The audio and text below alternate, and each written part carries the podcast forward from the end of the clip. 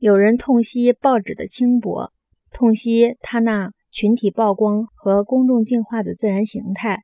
他们忽视了报纸的性质，强求报纸具有书籍的特性，要它像在欧洲一样倾向于书籍。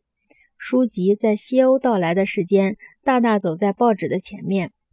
但是，俄国和中欧出版发行书报的工作几乎是同步进行的。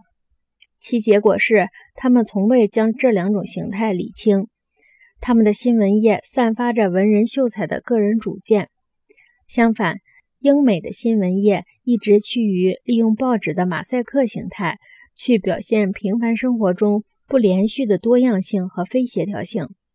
知识界希望用报纸的马赛克形态，在单一视角层次上去表现固定的观点。说明他们根本没有看清楚报纸的形态。这好比是公众突然提出如下的要求：所有的百货商店通通都只设一个柜台。分类广告栏和股票行情是报纸的根基。